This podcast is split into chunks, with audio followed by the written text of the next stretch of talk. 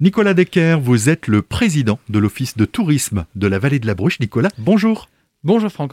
Alors cette année, c'est un Noël un petit peu différent. Dans la vallée de la Bruche, vous avez voulu garder ce lien entre les visiteurs, les touristes et les habitants avec ce que vous qualifiez des expériences buissonnières.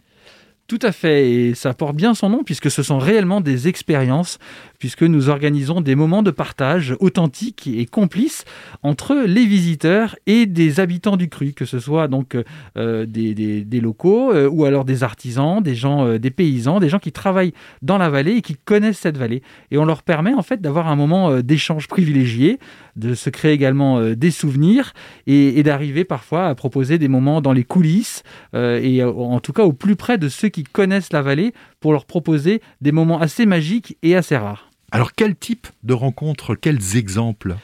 Alors il y a plusieurs exemples et il y a toujours des personnes en face de ces exemples. Donc ça peut être euh, Colette qui est une éleveuse de volailles, qui est une passionnée de plantes sauvages qui vous montrera comment utiliser ces plantes sauvages euh, et en faire bon usage en cuisine. Euh, ça peut très bien être également Thierry, un passionné de chevaux, qui vous fait découvrir le patrimoine de la vallée de la Bruche à travers une balade vintage et commenter la découverte des paysages, mais aussi des passionnés qui vous montreront comment travailler sur les vestiges la restauration des vestiges d'un château du XIIIe siècle. Cécile et Raoul euh, donc qui vous accompagneront, ou alors Catherine, une pâtissière qui vous donnera les conseils d'une professionnelle. Bref, c'est des moments de euh, voilà des moments privilégiés, un petit peu comme je disais dans les dans les coulisses pour avoir les trucs et astuces et vraiment avoir les personnes qui ont à cœur de défendre et de parler de leur magnifique territoire. Alors ça se passe en tout petit groupe, soit en tête à tête ou éventuellement euh, une famille, parents, enfants.